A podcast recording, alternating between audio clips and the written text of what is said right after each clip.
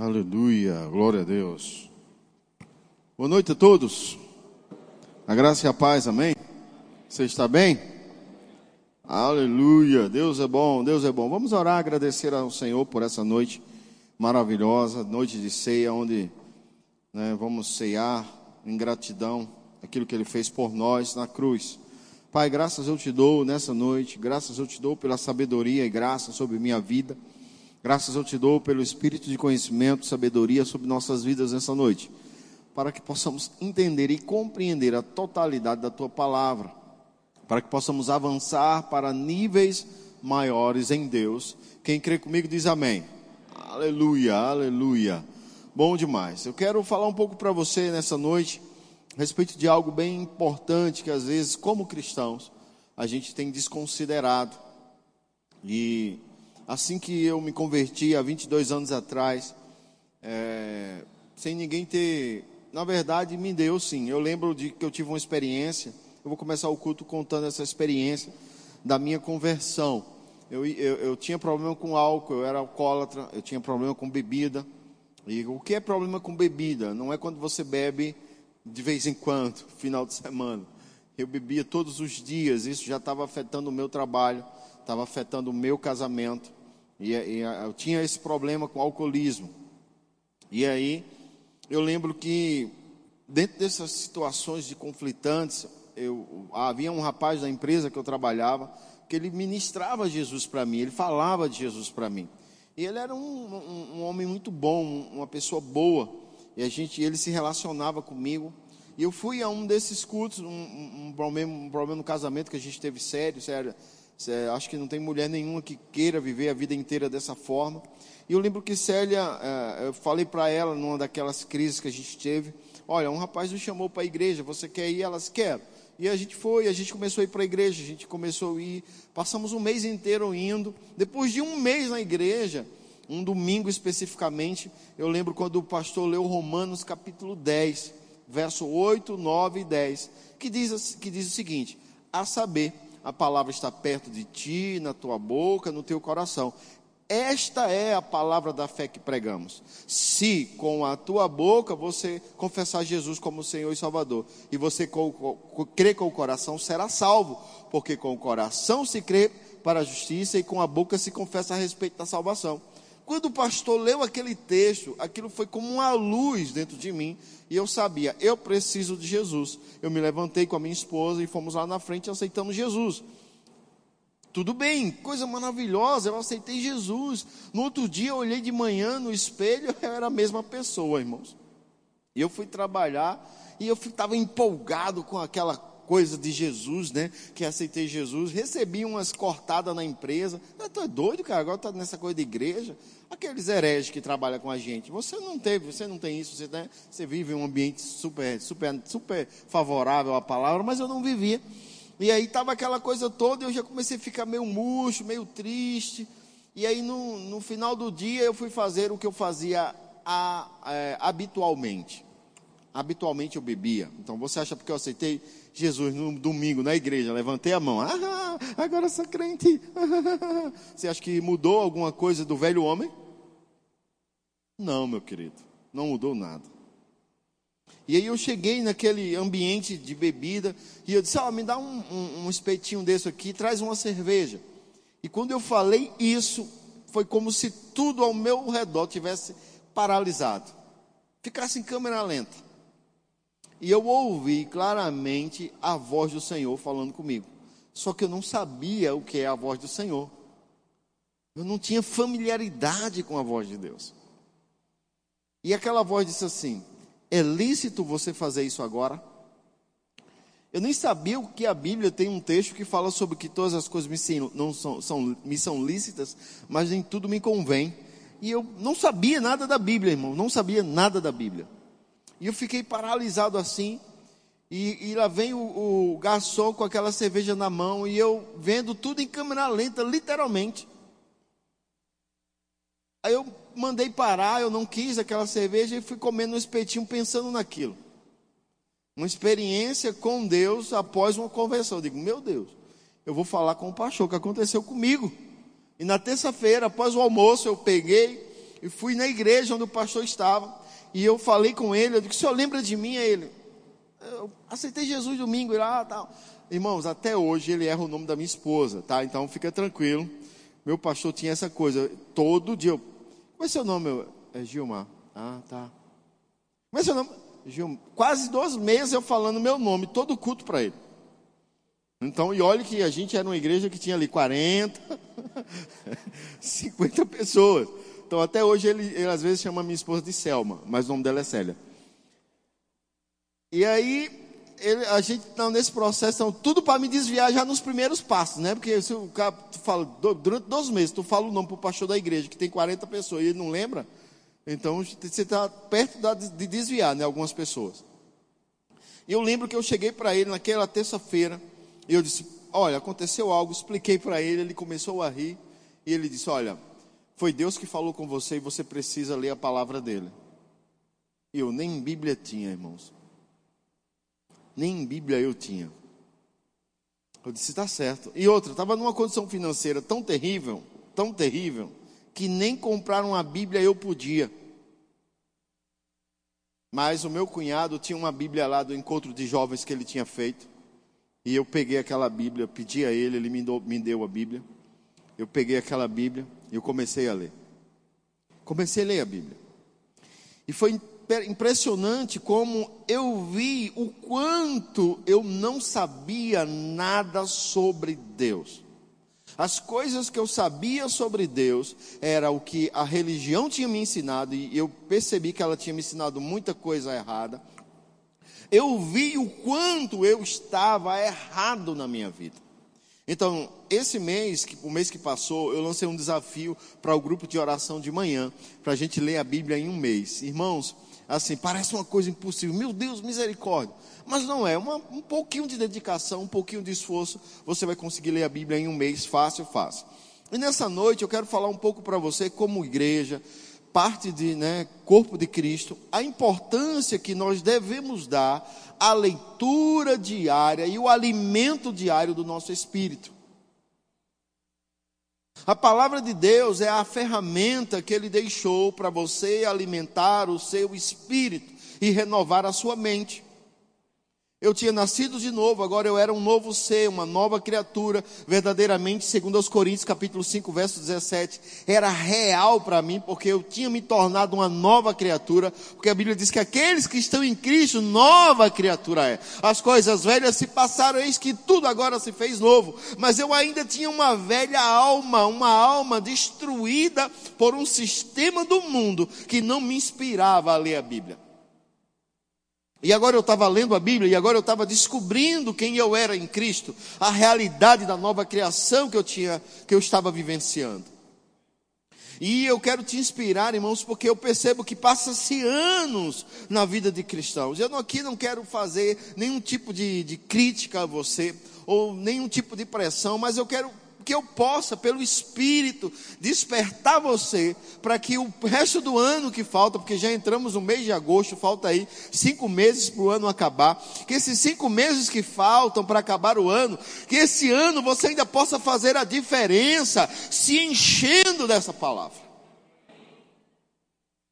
Porque, meu querido, nós não vamos ser aquilo que Deus nos chamou para ser, se nós não meditarmos e mergulharmos nessa palavra. E aí eu comecei a ler a minha Bíblia e eu comecei a ver o quanto, o quão distante eu estava do projeto de Deus para minha vida. E a gente olha, e meu pastor disse assim: leia, comece pelo Novo Testamento. Comece pelo Novo Testamento. Aí você começa a ler ali o Novo Testamento, que começa no livro de Mateus. E eu lembro que na igreja é interessante que a minha esposa, quando eu casei com ela, ela, ela já tinha vivido uma experiência como cristã, ela estava afastada dos caminhos do Senhor. Então, talvez por isso que ela tenha casado comigo, por, por não ter sido cristão. E porque a palavra de Deus, ela dá entendimento até sobre esse tipo de relacionamento. E aí, eu comecei a ler a Bíblia lá em Mateus. Quando chega lá no capítulo 4 de Mateus, fala de uma experiência que Jesus teve onde ele está lá no deserto, o Espírito do Senhor vem sobre ele, o primo dele, João Batista, batiza ele nas águas. Ele vai para o deserto, conduzido pelo Espírito. Lá no deserto, depois de 40 dias, aparece Satanás para perturbar a vida dele. E ele e Satanás diz: Ah, você não é o filho de Deus? Transforma essas pedras aí em pães. E aí Jesus diz algo que está lá no Salmo 116. Ele diz assim: Está escrito. Está escrito nem só de pão viverá o homem, mas de toda a palavra que procede da boca de Deus. Jesus, o Verbo que se fez carne. João escrevendo sobre ele disse: No princípio era o Verbo, o Verbo era Deus, o Verbo estava com Deus. O Verbo se fez carne e habitou entre os homens. A própria palavra de Deus se encarnou virou carne e andou sobre a terra, mostrando aos homens como deveria proceder. E aí a Bíblia diz que o homem natural, eu e você, não iríamos viver desse alimento. Irmãos, o churrasco é uma maravilha. Meu Deus do céu. Vai dizer que você não gosta de um churrasco. Ah, eu sou vegano. Misericórdia para você. Brincadeira, quero respeitar cada um nas suas decisões. A palavra de Deus nos ensina, irmãos, a respeitar as pessoas e as decisões dela. Mas não me critique porque eu gosto de carne. Não estou criticando você porque você só gosta de verdura. Coma verdura à vontade. Eu como a carne. E aí o que, que acontece? Você vai ver o quanto para nossa carne é prazeroso comer, comer bem, ir em um bom restaurante. Né? Quando você entende isso, você quer comer bem, como é bom, irmãos, uma boa comida. Mas a Bíblia, ela fala que essa comida natural não é o nosso alimento genuíno e verdadeiro, mas é a palavra de Deus. Que ela é pão para a nossa vida. Em vários textos da Bíblia você vai ver os escritores falando que devoravam a palavra de Deus, que a palavra de Deus era pão, que a palavra de Deus era mel para a sua boca falando de um contexto de crescimento, porque o alimento nos faz crescer. E a palavra de Deus, ela diz isso. Jesus falou lá em Mateus capítulo 4, verso 4: Nem só de pão viverá o homem, mas de toda a palavra que procede da boca de Deus. Aí você vê Tiago escrevendo algo bem interessante sobre a palavra. Ele diz no capítulo 1 da primeira carta dele, no verso 21, ele diz para que a gente não seja um ouvinte negligente da palavra, mas que sejamos um operoso praticante. Porque aquele que é um ouvinte negligente, ele está enganando a si mesmo. Mas o que é operoso praticante, ele vai ser bem sucedido em tudo que ele realizar. Porque alguém que atenta na lei perfeita, lei da liberdade, aquele que atenta na palavra de Deus, ele se torna bem sucedido em tudo o que realizar. Porque agora ele não move mais a sua vida pelos ensinamentos de vovó, ele não mede mais a sua vida pelos ensinamentos da faculdade, ele não mede mais a sua vida pelo que o sistema que ele está inserido ensinou, ele mede a sua vida pela palavra de Deus.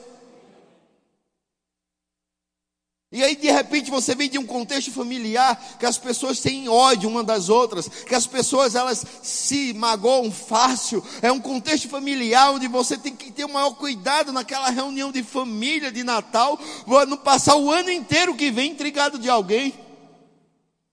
Porque a gente às vezes vive, vê famílias que elas se reúnem no Natal, mas parece que todo mundo está com uma faca assim, escondido para dar uma facada num. E quando alguém pega a perna do peru, a coxa do peru que não era para pegar, aí já fica uma briga e aquela confusão e passa um ano inteiro brigados.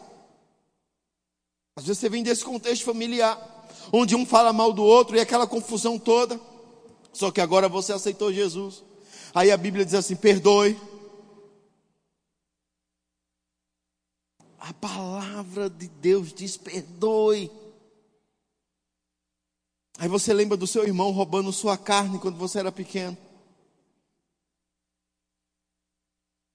Você lembra do seu irmão pedindo aquele dinheiro e não pagando. Aí você diz: Não, não vou perdoar esse miserável. Eu quero até saber o dia que ele vai na casa de mamãe, porque quando ele for eu não vou. Maninha, e sua maninha triste, porque nenhum pai gosta de ver irmãos Obrigado. Mas aí você está lendo a palavra de Deus e ela está dizendo: se você não perdoar, eu também não perdoo você. E a minha essência é perdão. E aí você tem uma decisão: andar segundo seus sentimentos ou andar segundo a palavra. Eita coisa dura, irmãos. Ouvinte negligente ou operoso praticante? É fácil quando você não tem problema com ninguém, irmãos. Mas quando você olha para aquela pessoa e você parece um pitbull que arrepia todinho de raiva. Detalhe, a Bíblia não manda perdoar se mudar, manda perdoar. E às vezes você perdoa uma pessoa e ela continua igual. Mas o que é que tem? A Bíblia não está mandando eu ter comunhão com ela, manda eu perdoar. E perdão não é sinônimo de comunhão. Perdão é sinônimo de que eu vou me libertar daquela pessoa. Amém? Alguém do louvor poderia trazer um cabo para mim, um cabo, ou, um, ou, pegar um pedaço de corda ali. Eu preciso dar um exemplo. É, eu, eu creio em ressurreição, tá? Fica tranquilo. Mas é a palavra de Deus, a palavra de Deus é a lâmpada para os nossos pés e a luz para o nosso caminho. O salmista diz que a palavra de Deus era a lâmpada para os nossos pés e era a luz para o nosso caminho. Então eu preciso entender que a palavra de Deus é o que é e eu preciso aprender a me mover nela. Então eu comecei a ler a Bíblia, eu comecei a ler a palavra de Deus, eu disse, cara do céu. Aí lá em Mateus, aí ainda em Mateus, lendo a Bíblia, isso era o primeiro, primeiro dia de leitura, irmãos. Eu era novo, eu nunca tinha lido uma Bíblia, era o primeiro dia de leitura. Aí bati em Mateus capítulo 6, verso 33. E era um texto porque a minha esposa, ela vem de um contexto familiar que as pessoas se preocupam muito. Obrigado, Lucas, valeu. Eu preciso de dois voluntários, por favor. Dois voluntários. Isso aí, tio, pode vir também. Subam, fico aqui em cima.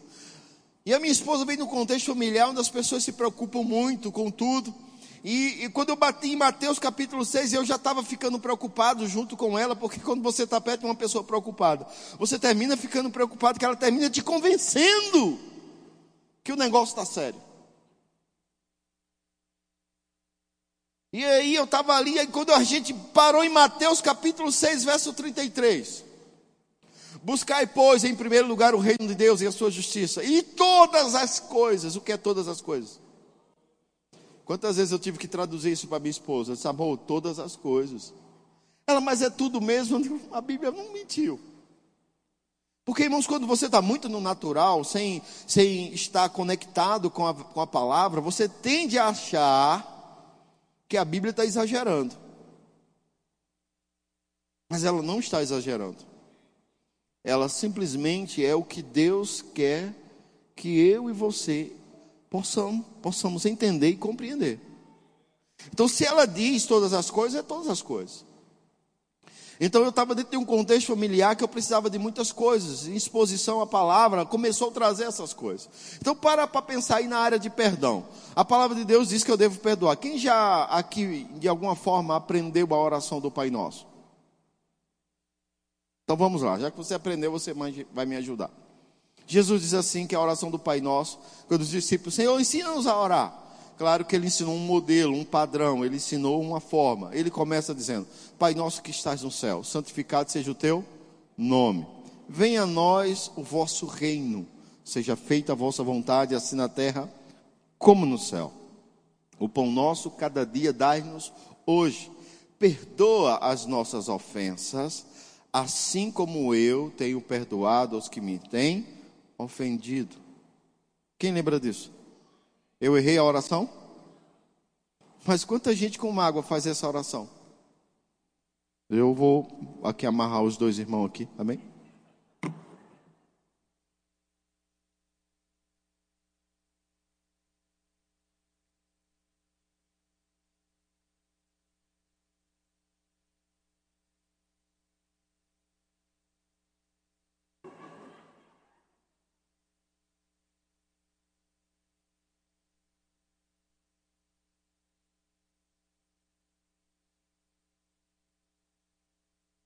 Eu vou fazer o papel de Satanás, não que eu seja. mas eu estou psicologicamente mais preparado para isso. É mais ou menos assim, para você entender melhor. Eu vivia preso nisso aqui, tá? Eu gosto desse exemplo porque eu vivia preso nisso aqui. Eu vivia preso em sentimentos. E assim que eu li a palavra, a João 8,32, eu levei mais uns dias para chegar lá. Mas a Bíblia diz no Evangelho de João, no capítulo 8, no verso 32: Conhecereis a verdade, e a verdade vos libertará. João 8,32 ficou mais conhecido pelo presidente atual. Por muito tempo ele, ele citou esse texto dentro da sua campanha e até depois de ter ganho, ele citou esse texto algumas vezes. Então, algumas pessoas acharam até que era uma frase do presidente, mas não, é um texto bíblico, tá?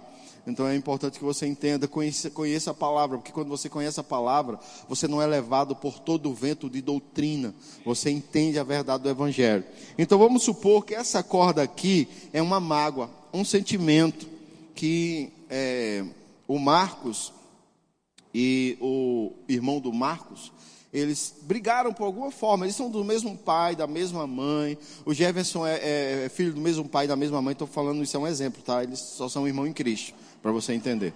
Não, às vezes a gente fala, isso não é, pastor, não, não, é só um exemplo, tá? Só um exemplo. E aí, vai lá, quando era infância, eles brigaram por alguma coisa. E se você puxar na memória, a gente sempre brigou por coisas supérfluas, irmãos. E o perdão, ele não, tá, não tem a ver somente com coisa supérflua. Ele, ele é um perdão para se estender de todas as esferas.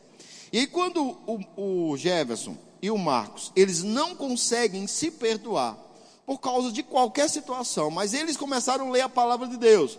Ela agora é lâmpada para os pés dele e luz para o caminho deles. Mas eles fazem uma decisão. Eles decidem ser apenas um negligente ouvinte e não um operoso praticante. Então eu, que sou o Satanás, o, Jefferson quer viver a vida dele, ele vai andando, anda aí um pouco, Jefferson. E eu vou dando corda. Eu sou o Satanás, eu sei que eu tenho uma ferramenta que eu estou preso. Na hora que eu quero, aí eu digo, não, vem. Aí eu puxo Jefferson para um sentimento que ele está tentando se libertar. Mas ele não se libertou porque ele decidiu não praticar a palavra. Ele vai avançando, seguindo a vida dele. A mesma coisa é o Marcos. O Marcos segue a vida dele e aí acha que está tudo bem, mas tem um sentimento ali que eu coloquei dentro dele. Eu sou o Satanás. De repente eu digo, Marcos, não vai mais não. Você vai ter que voltar. Porque eu estou sempre fazendo o Marcos e o Jefferson lembrarem daquela ofensa que eles dois vivenciaram em um momento da vida dele. Isso pode ter sido essa semana, mas isso pode ter sido há 10 anos atrás. Não importa o quão longe o Jefferson acha que vai. Se ele, pela palavra que diz que eu devo perdoar, ele não perdoar, pode ser um pai, pode ser uma mãe. Eu nunca tive problema com meu pai. Eu nunca tive um pai presente, nem por isso eu fiquei magoado, chateado com ele, bem sudinho. Esse é assim porque papai não me deu pirulito. Amava o meu pai de todo o meu coração. Eu nunca tive problema com a minha mãe. Mãe, lhe amo, se só estiver vendo esse vídeo. Mas eh, eu acho que teve um momento que mãe pensou que eu era algum tipo de cachorro, porque ela me dava para todo mundo que pedia. Oh, que bonitinho, posso levar? Pode. E de uma forma geral, uma mãe não age assim, não é verdade? Pelo contrário, mas eu não condeno a minha mãe, eu não vou explicar o contexto que a minha mãe estava inserida naquele período da vida dela. Então não julgue minha mãe se você não a conhece, amém? Então é, é, é difícil você avaliar a vida de uma pessoa por uma informação. Então eu, não, eu falo isso, eu não sou chateado com a minha mãe, não, pelo contrário. Eu amo a minha mãe de todo o meu coração, ajudo ela, faço o que eu posso. Mas eu não fiquei magoado com os meus pais, irmãos. Eu não fiquei magoado com os meus irmãos que fizeram algo. Eu não fiquei magoado com pessoas. Irmãos, eu já tive ódio de pessoas, mas eu não fiquei magoado com elas. Depois que me expus a palavra. Porque antes da palavra eu era um homem rancoroso. Odiava tudo e todos. Aí eu comecei a ler a Bíblia. E aí comecei a entender. Aí é como se eu dissesse, cara, eu preciso perdoar. Aí vamos supor que o Jefferson, ele decidiu perdoar o Marcos. Mas o Marcos não quer perdão.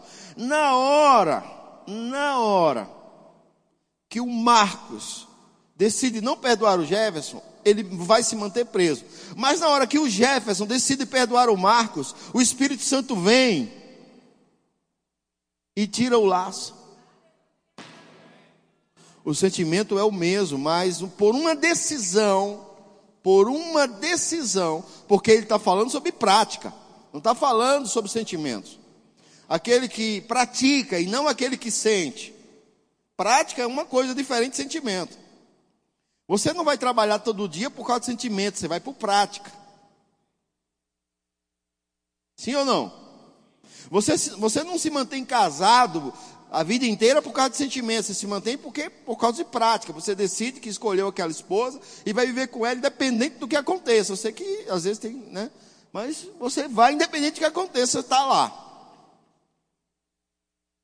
Porque você sabe a importância da prática e não somente dos sentimentos. E a prática cotidiana dessa palavra vai fazer com que a, a, própria palavra diz que o amor de Deus é derramado em nossos corações. Aquele amor que já foi derramado, que às vezes está apagado, ele volta a ser vivenciado porque você está em prática. E o Marcos está lá. E o, o, o Jefferson decidiu perdoar. O Marcos não quer acordo com o Jefferson. E eu agora só governo o Marcos. Eu não governo mais o Jefferson. O Jefferson está livre para correr, pode ir, Jefferson. Pode até sentar se você quiser. E o Marcos agora é o único que está preso em sentimentos. E aí ele começa a odiar ainda mais o Jefferson, porque ele, o Jefferson começa a avançar, começa a prosperar, começa a crescer, e o Marcos não entende porque aquilo está acontecendo.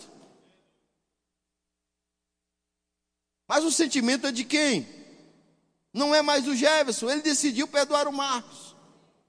Mas aí o, Marcos também participa de um culto como esse, onde a palavra chegou até ele.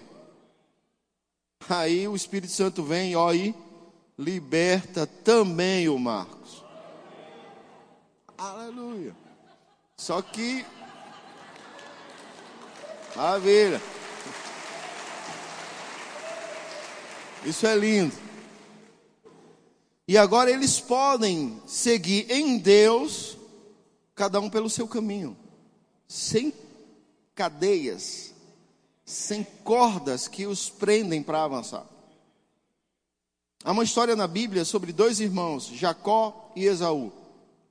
Eles se perdoaram, andaram em comunhão, e Esaú disse algo interessante a Jacó: Vamos comigo, eu tenho um bom lugar, eu tenho uma boa terra. E Jacó era bem sábio. Ele disse assim: Irmãos, eu tenho um ritmo de vida e você tem outro. O que levou Marcos e, e, e Jefferson a brigarem são estilos de vidas diferentes. E agora, se eles voltarem a ter comunhão como tinha antes, talvez voltem a ter conflitos de novo. Eles se perdoaram. Então Jacó diz algo bem interessante. Ele diz: Irmão, você anda em uns passos e o meu é outro. Siga o seu caminho e eu vou seguir o meu.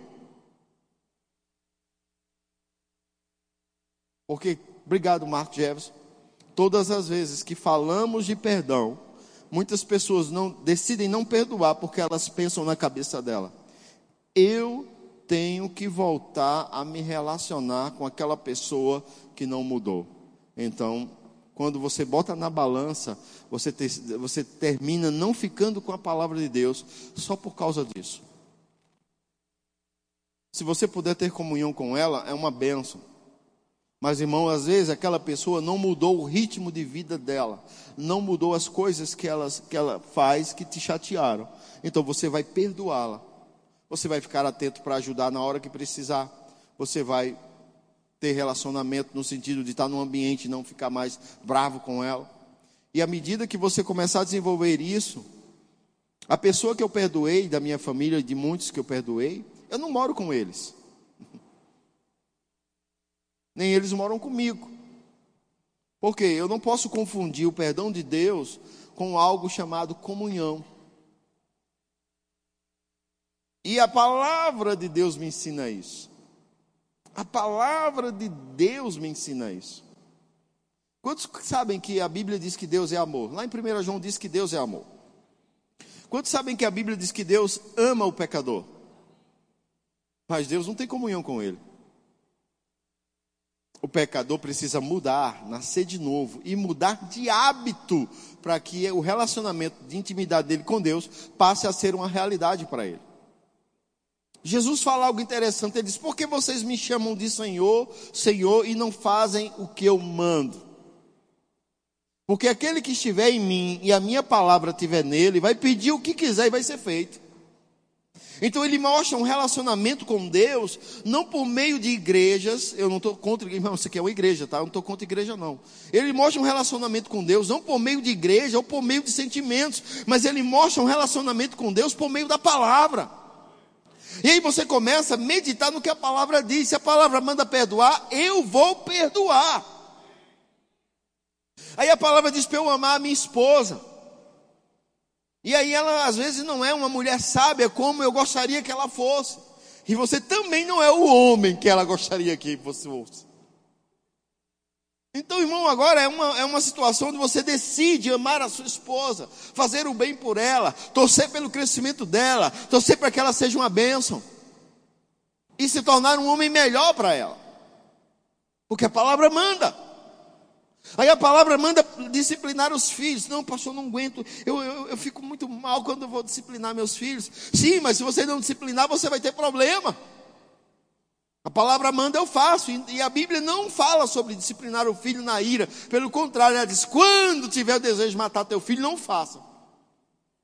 Só sabe quem deseja matar filho, quem tem. Se você não tem, então, irmão, não sei. Então é muito importante o que? A palavra. Aí a palavra diz: olha, alma generosa, como minha esposa leu hoje, alma generosa prosperará. E aí a gente muitas vezes vem de uma cultura avarenta, de uma cultura recebedora. A gente está sempre pedindo, sempre pedindo, nunca está dando. Eu lembro que a gente foi para um país, para um momento, um evento, e o pregador precisou falar para o grupo de brasileiros que estava lá: irmão, seja generoso na gorjeta para o garçom. Por quê? Porque as pessoas não querem doar, não querem dar, elas só querem receber. Mas a Bíblia diz que é o generoso que prospera. E aí você começa a ver essas verdades acontecendo. E eu não as pratico, irmãos, porque eu sou é, é, é, de uma igreja. Eu as pratico porque são princípios de Deus que vêm antes da igreja existir. Muitas coisas sobre a palavra de Deus, ela está bem antes, pelo menos quatro mil antes, antes da igreja. E aí a gente atribui agora algumas coisas a ser evangélico. Não, irmãos, tem a ver com você meditar na palavra de Deus, tem a ver com, com você estar tão cheio dela, mas tão cheio dela, como o Senhor falou para Josué quando ele assumiu o lugar de Moisés: olhe, filho, medite na minha lei dia e noite, para que você tenha o cuidado de fazer tudo quanto nela está escrito, então você vai fazer o seu caminho prosperar e vai ser bem sucedido. Então eu não vejo sucesso para uma pessoa que não medita diariamente na palavra de Deus em algum momento ela vai ter alguma área da vida dela que vai andar em escuridão, porque a lâmpada que é necessário, que é a palavra de Deus, não existe naquela área da vida dela ou nas áreas da vida dela. Ela pode ser uma bênção em uma área, mas tem problema em outras, porque a exposição da palavra muitas vezes só é na área que queremos e que nos sentimos mais confortáveis. E Deus nos orienta, irmãos, a estarmos sempre nos expondo a palavra dia a dia, meditando nela. Paulo falou para um jovem ministro para ele ser um hábil na palavra, para ele dominar a palavra. Porque se ele fosse hábil na palavra e dominasse a palavra, ele ia salvar a ele mesmo e aqueles que estavam ouvindo a ele. Ele disse: Timóteo, a palavra de Deus é boa para correção, para instrução na justiça, para que o homem de Deus seja pleno e perfeito para toda boa obra. O escritor aos Hebreus disse que a palavra de Deus, Hebreus capítulo 4, verso 12, ela é mais cortante que espada de dois lados. Ela vai ao ponto de dividir juntas e medulas, e ela é apta para discernir os pensamentos e os propósitos do coração do homem. Quando você estiver pensando algo sobre algum assunto, exponha isso à palavra de Deus. E aí, quando você decide obedecer à palavra de Deus, você vai começar a crescer. Isso, irmãos, não é uma coisa de um dia, é uma coisa diária. Lendo a Bíblia todos os dias, meditando nela todos os dias, todos os dias, todos os dias. Eu coloquei um propósito no início da minha fé, que era ler Provérbios uma vez por mês e salmos. Então eu lia um capítulo de Provérbios por dia e lia cinco salmos. Quando fechava o mês, eu tinha lido todos os salmos, os 150 salmos, e lia um Provérbios. Então isso foi no início da fé. E eu lembro que o que me salvou de muitas coisas foi o que Provérbios fala. Havia uma mulher na empresa, hoje, até hoje de manhã eu comentei na oração. Aquela mulher era um satanás, irmãos. Ela, ela era uma mulher, é, como diz lá na minha terra, empombagirada. O que é uma mulher empombagirada? Pombagira é um espírito que as pessoas deram esse nome a ele, de, de pessoas sensuais demais. Algumas pessoas deram o nome de pombagira. A Bíblia não fala nada sobre isso, a Bíblia não diz isso. A Bíblia ela dá poucos nomes a alguns demônios, ela fala principados, potestades, poderes domínio. Ela não vai falar de Exu caveira, Exu facada, Exu sete, sete encruzilhada. Ela não vai falar dessas coisas. Isso são nomes que as pessoas deram, amém? Então a Bíblia não diz isso, eu fico com a palavra de Deus. Pastor, mas eu conheço o Exu sete facada, problema seu. A Bíblia diz que eu conheço e eu quero conhecer a palavra de Deus. Amém? O que é que eu tenho a ver com Exu sete facada? Nada. E não importa que ele não vai conseguir dar nenhuma facada em mim, porque é maior que está em mim do que o que está no mundo. Amém? Então, e é muito bem interessante, porque eu, tua Bíblia, a minha Bíblia, a nossa Bíblia, ela nos ensina sobre não nos aprofundarmos nas coisas de Satanás. Uma igreja, a carta, carta às sete igrejas de Apocalipse, o Senhor repreendeu uma igreja que estava se aprofundando nas coisas de Satanás. Então eu não quero saber nome de demônios, irmãos. Eu quero saber que o que está em mim é maior. Eu vou me especializar nesse poder que está em mim.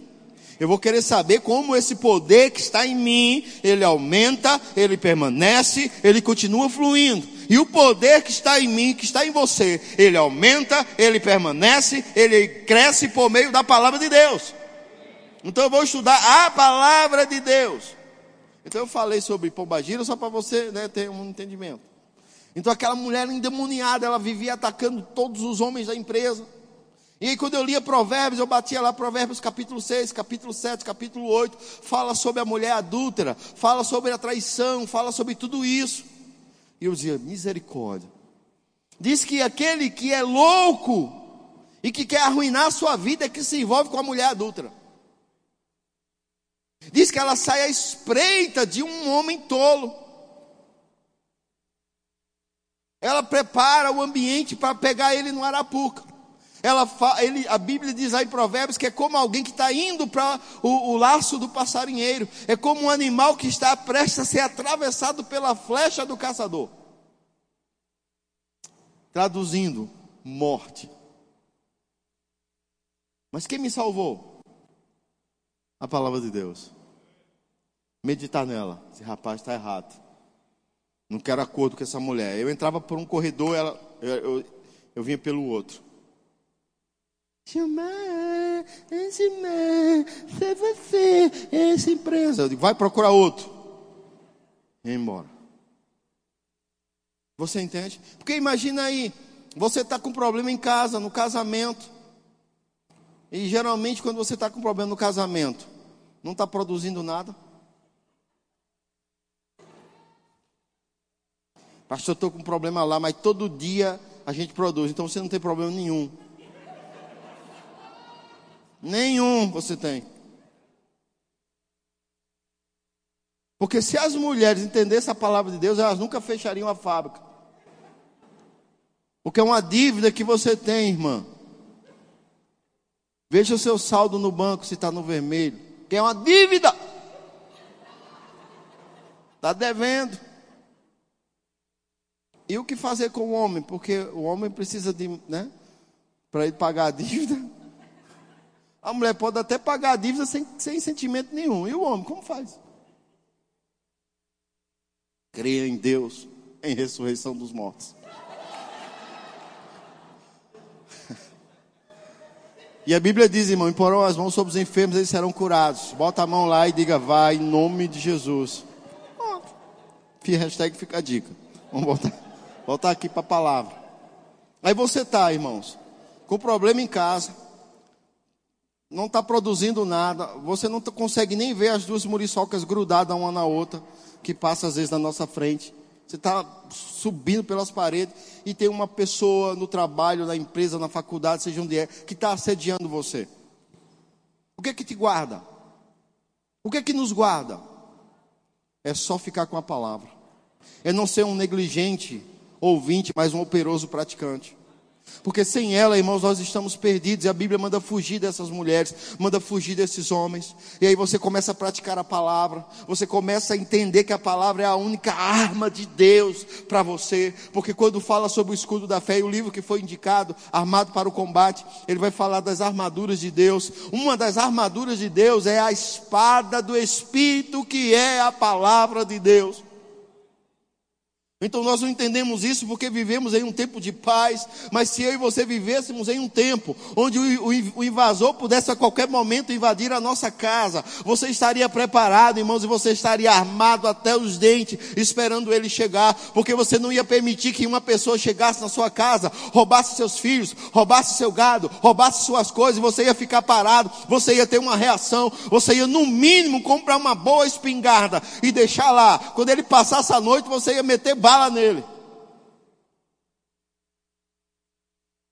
A gente faz isso com a raposa, que vem no galinheiro à noite. Eu não lembro do meu tio dizendo, hoje à noite eu vou ficar aqui no galinheiro que eu preciso conversar com essa raposa. Ela vem toda noite pegar uma galinha aqui, eu preciso dizer para ela que isso está errado. Aí tá lá meu tio esperando a raposinha, não, raposinha, raposinha. Você vem pegar as minhas galinhas aqui toda noite. Você já pegou até filó, que é a melhor, a melhor galinha que eu tenho de pôr ovo, raposinha. Olha, vai embora, raposinha. Quero ver. Meu tio carregava a espingarda, ficava de tocar, só viu pipoca à noite. No outro dia acabou o problema das galinhas. Porque a, a raposa era uma ladrona. Você, meu tio tinha que se preparar para ela. Se ele não fizesse isso, não havia mais paz. Então a palavra de Deus é a ferramenta que ele deu contra toda arma do inimigo. Todas as vezes que o diabo se levantar contra a sua vida, você tem que estar firmado na palavra. Porque Deus não tem compromisso com outra coisa, senão com a palavra dele. Ele diz: Eu velo, eu tomo conta, eu vigio a minha palavra, para que ela se cumpra. A palavra, ela não volta vazia, mas prospera naquilo para que a designei. Então, irmãos, muitas vezes estamos vendo cristãos não tendo entendimento e falando tolices, porque não estão se expondo à palavra.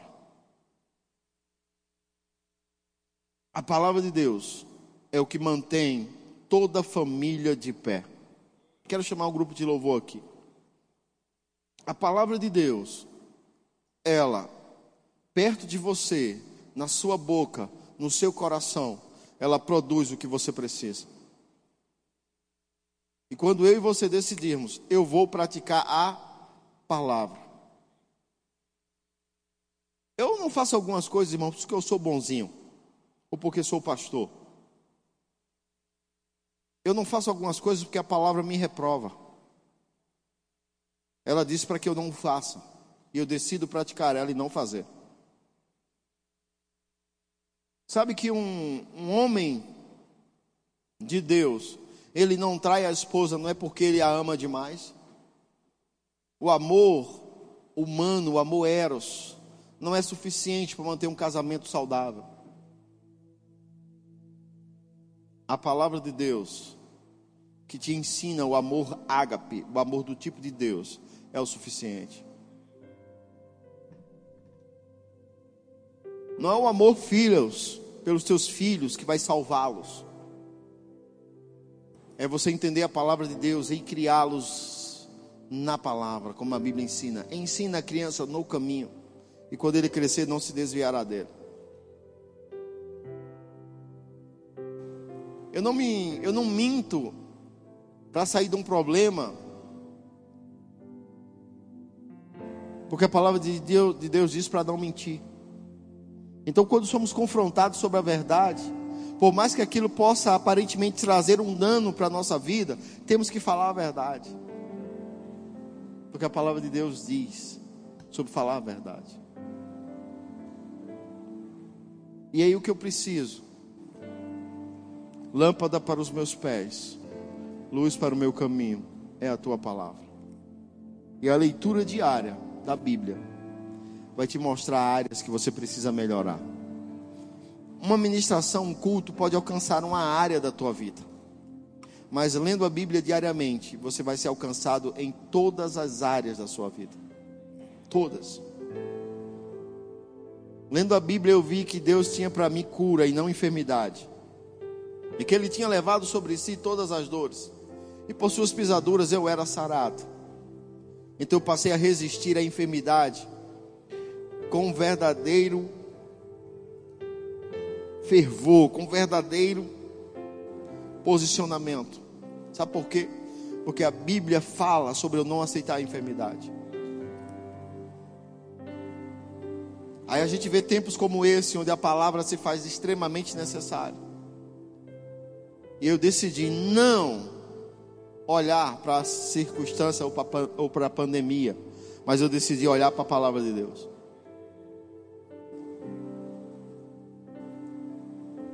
Pastor, senhor, não, eu uso máscara, mas eu não uso máscara por causa da pandemia.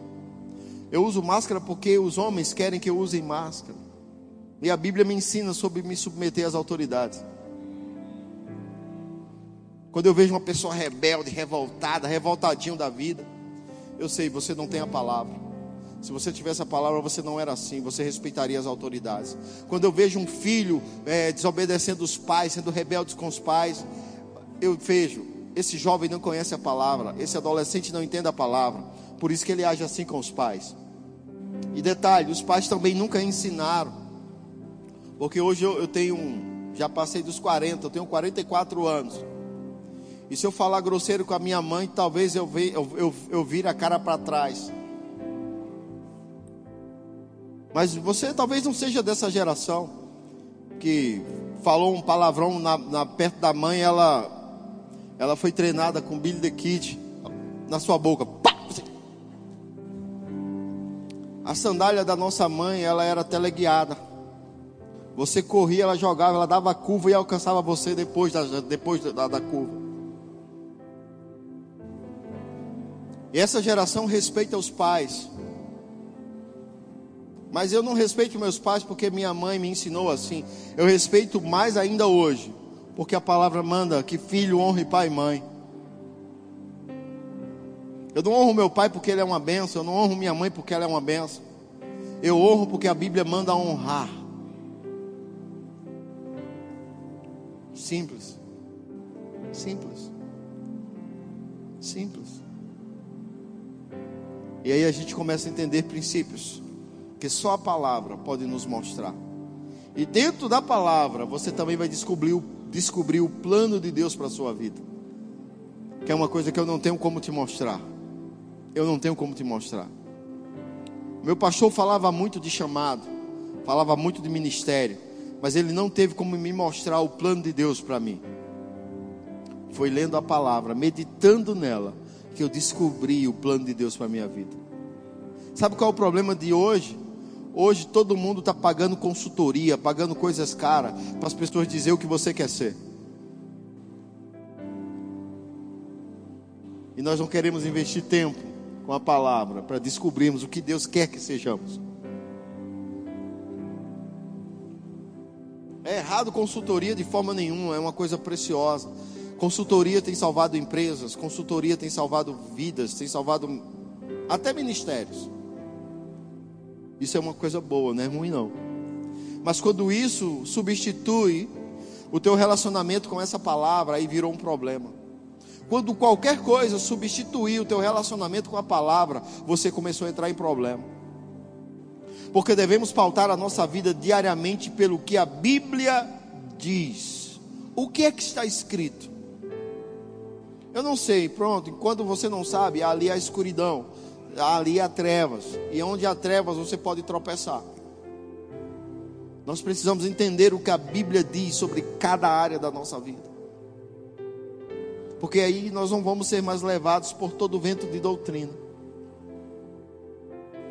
Por causa da palavra em mim, trazendo equilíbrio, eu nunca tive desejo de me desviar. Não, não. E isso não me faz melhor que alguém. Pelo contrário, o desejo de não desviar não surgiu em mim, nem surge por causa da exposição diária. Só por isso. Não é porque eu sou melhor que ninguém, não. Se você decidir se expor diariamente a palavra, a frieza não vai bater em você. Você não vai ficar frio espiritualmente. A gente está vivendo um tempo de pandemia, onde as pessoas estão esfriando, mas irmãos, elas estão se distanciando da palavra. Se puxarmos o nosso aplicativo de celular, a gente está gastando mais tempo com outras coisas do que com o aplicativo da Bíblia. E aí eu digo a você, é justo isso? É justo nós dedicarmos duas horas, três horas ao Instagram e dez minutos ao aplicativo da Bíblia? É justo a gente passar duas, três horas rindo de vídeos engraçados, onde pessoas tropeçam e caem, e pessoas que falam coisas engraçadas, e não passar duas, três horas lendo a Bíblia? É justo? Não, não é justo, mas estamos fazendo. Mas queremos o resultado de alguém que faz isso diariamente, que faz da palavra de Deus a lâmpada dos seus pés e a luz do seu caminho. Estamos querendo viver a experiência do Salmo 91. O que habita no esconderijo do Altíssimo e descansa à sombra do Onipotente, dirá do Senhor: Ele é o meu refúgio, é a minha fortaleza. Irmãos, quem é Deus se não a Sua palavra? Como conhecer Deus se não conhecendo a Sua palavra? Porque hoje você vem aqui na nossa igreja, estamos falando da palavra, estamos falando de você amar a Deus, conhecer a palavra, mas você pode ir para uma igreja que não te inspire a amar a Deus e a palavra. Hoje as pessoas às vezes vão para a igreja porque o louvor é bonito, é interessante. Ah, eu vou nessa igreja porque ela é perto da minha casa.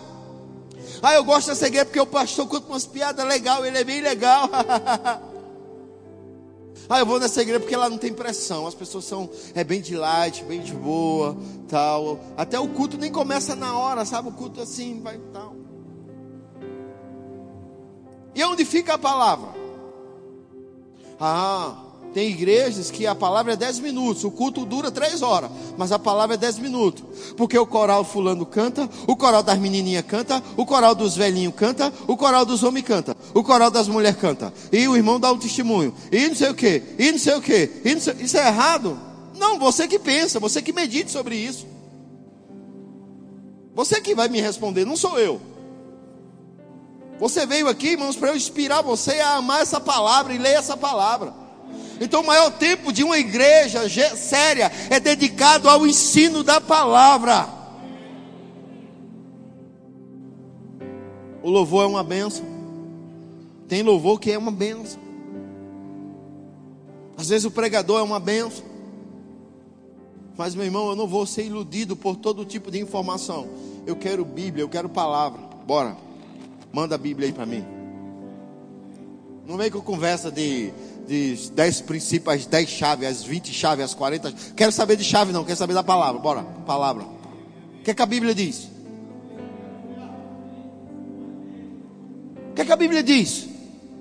Os casais, às vezes, as famílias, às vezes, vêm se aconselhar com a gente, jovem vem se aconselhar com a gente. Pastor, é, o que é que você acha? Eu estou namorando com um rapaz, ele é uma bênção, sabe? É crente? Não, não é crente não. Então, irmã, está errado. Pastor, meu marido não presta, não presta. A irmã cuida bem dele. Que não desgraça. Eu digo, então está errada. Cuide bem do seu marido. Não, pastor, porque ele fica com essa ignorância, com essa ignorância, e à noite quer namorar. Namora não, está errada. Se o marido quer namorar, tem que namorar. Poxa. Ah, porque ele tem que me preparar. Mas você também está errado em não preparar o ambiente. Você está errado. Acorda de manhã, passa a mão. Para um cafuné. Diga que está linda. Na hora do almoço, eita amor, que almoço delicioso. Vai preparando o ambiente à noite, meu amigo, é só fogo. Mas quer botar fogo em erva verde molhada. Aí é só fumaça e dói os olhos. Mas você preparar o ambiente, coisa vai fluir melhor. Mas ainda assim, a gente vê que as pessoas não querem praticar a palavra. A palavra de Deus é a ferramenta para nossas vidas. Ela é o guia seguro. E quando eu estou nela, Deus tem compromisso comigo. E ponto final. Então, irmãos, talvez eu não seja o melhor pregador que você queira. Talvez essa igreja não seja a igreja mais próxima da sua casa. Talvez ainda não estamos com o melhor ambiente que você gostaria. Mas de uma coisa eu tenho certeza: a comida que é servida aqui é boa. Porque nós servimos a palavra. Amém? E a gente vai fazer aqui, vamos fazer, vai ficar bonito, irmão. Isso aqui vai ficar lindo. Final do ano, isso aqui vai ser uma festa só. Vai estar muito lindo. Mas a palavra não deixará de ser pregada, não. Vamos continuar ensinando a palavra. E eu vou continuar motivando você a pegar a sua Bíblia e fazer dela a sua melhor amiga, fazer dela a sua companheira, fazer da Bíblia, quando você for lá no banheiro, naqueles momentos, tem gente que gosta de ler, não sei porquê, mas tem gente que gosta de ler, leva a sua Bíblia, que não é pecado não, irmão. Você está lá, folhe... só não, não usa ela, mas está lá, folheando a Bíblia. Primeira coisa de manhã que você acorda, a, tua, a, palavra de Deus é a tua Bíblia. Você já se apega com um versículo bíblico. Você já declara um versículo bíblico. A última coisa que você vê à noite é a palavra de Deus. Porque se não for assim, nós não vamos avançar. Precisamos estar impresso com a palavra no nosso coração, na nossa mente, na nossa boca. Porque quando você chegar em casa com alguma circunstância, a palavra salta de dentro de você. Você chegou em casa, está lá o teu cachorrinho doente, você diz, você acha que Totó vai morrer? Aí a palavra de Deus diz que os animais do justo são abençoados. Porque lá, no, lá, em, lá em Deuteronômio 28 diz que até os teus animais são uma benção. Aí você diz: Satanás, tira a mão dos meus animais, meu cachorro, meu gato, meu papagaio, sei lá o que é que você tem. Não vai morrer, não é tempo dele morrer, ele vai viver e vai ficar sarado orar pelo cachorro. Sim, você não ora por outras pessoas. Então você ora, irmãos. Você ora pela sua mãe, ora pelo seu pai. E aí você não aceita, a pessoa diz, rapaz, olha, aconteceu um problema. O quê? Está errado, Satanás, tire suas patas daqui, porque você está cheio da palavra. E você não concorda com o mundo, você concorda com a palavra. Quando você está na igreja, o irmão pisa no seu pé. Aí você é vontade que tem dar um coice nele. Aí você lembra da palavra, você diz: Não, não vou. Irmão, em nome de Jesus. No outro dia você dá um presente para aquele irmão. Ele não entende. Mas você dá um presente a ele. Sabe por quê? Porque a Bíblia diz que um presente abranda o coração. Aí você dá um presente. O presente não é para você ficar brando, é para o irmão.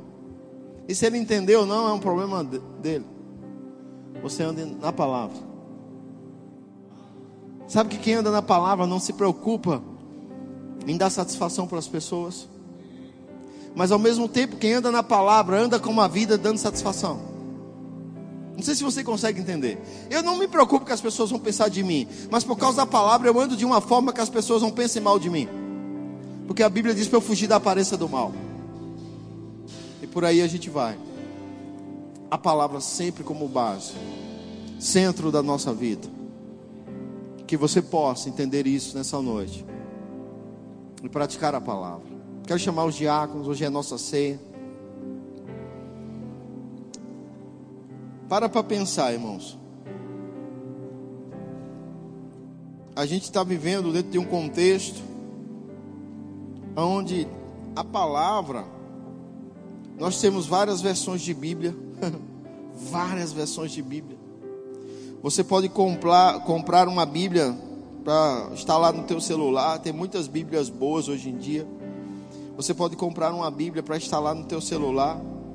E essa Bíblia, ela vai ter diversas versões, vai ter várias informações. Se você comprar uma Bíblia boa, eu acho interessante nós fazemos investimento em casas, fazemos investimento em carros, até em roupas fazemos investimentos. Quem aqui já deu mais de 200 reais em uma calça, ou numa camisa, ou num sapato? Quem já deu? Ah, pastor, não dou não.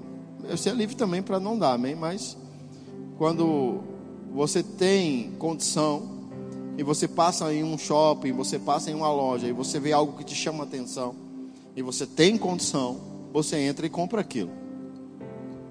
É um processo natural. Isso não é pecado não, viu? Não é pecado não. Significa que você está prosperando e avançando para o que Deus tem. Vai dizer que se você tivesse aí sobrando dinheiro, você não ia comprar a, a, a, a nova RAM 150. Rapaz. Rapaz, você ia ser o primeiro. Você que gosta de moto, se você tivesse dinheiro sobrando, você não ia dar 120 mil numa moto. Você dava. Agora não precisa mentir para a esposa dizendo que custou 12 mil.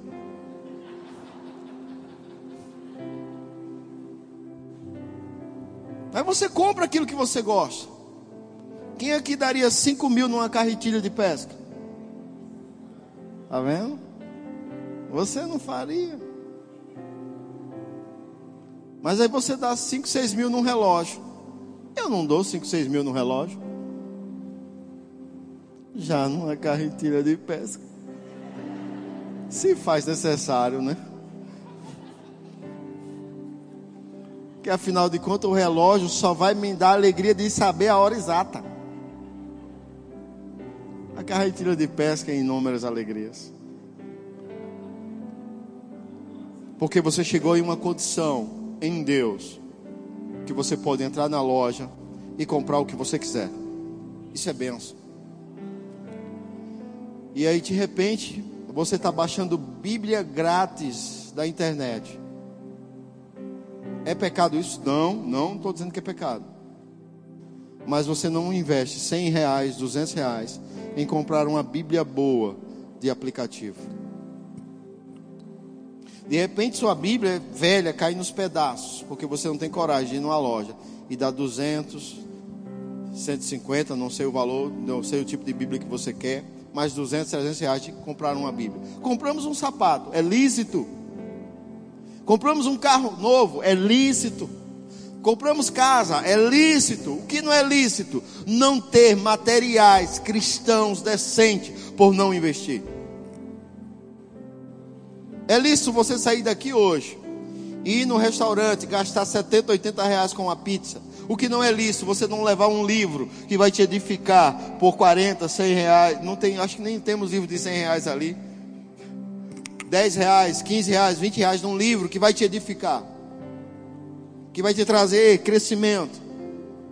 Então, irmãos, a gente precisa realmente rever os nossos valores e conceitos a respeito da palavra. Você tem que ter uma boa Bíblia. Você tem que ter bons materiais que te inspirem ao crescimento. Então é muito sério isso. Muito sério. A coisa é tão séria nesse sentido que às vezes a gente vai na casa das pessoas conversar com elas. E a televisão tem sido uma concorrente dura da palavra. Então eu e minha esposa tentando aconselhar aquela família, mas a TV está ligada nem coragem de desligar a televisão, às vezes a família tem. Eu não fui lá para ver o jornal com ela, irmão, nem a novela. Eu fui lá para conversar com ela. Para ver o jornal, eu vejo na minha casa. Para ver a novela, eu vejo na sua. Você entende? Mas é mais importante, né? Enquanto a palavra de Deus não for verdadeiramente a coisa mais importante da nossa vida, não estamos prontos para viver a totalidade do que Deus tem. Quando você desejar e tiver a palavra de Deus como maior inspiração para a prática e para tudo, sua vida começa a mudar. Ela vai começar a mudar. E eu, quando eu falo isso, não é que eu sou perfeito na palavra, não. Existem coisas, irmãos, na minha vida que até Jesus voltar eu vou ter que estar aplicando a palavra nelas para melhorar, porque fazem parte da minha personalidade e eu tenho que administrar a palavra diariamente naquilo, diariamente, diariamente, diariamente. Tem pessoas que têm uma tristeza profunda e elas não sabem como lidar com isso. Eu vou te dizer, aplica a palavra diariamente. Medita sobre a alegria diariamente. Medita sobre a alegria diariamente e a tristeza profunda não vai tomar conta de você. Porque a palavra de Deus fala sobre que a alegria do Senhor é a nossa força. Tem pessoas que, como eu, têm uma ira profunda, que quer matar todo mundo.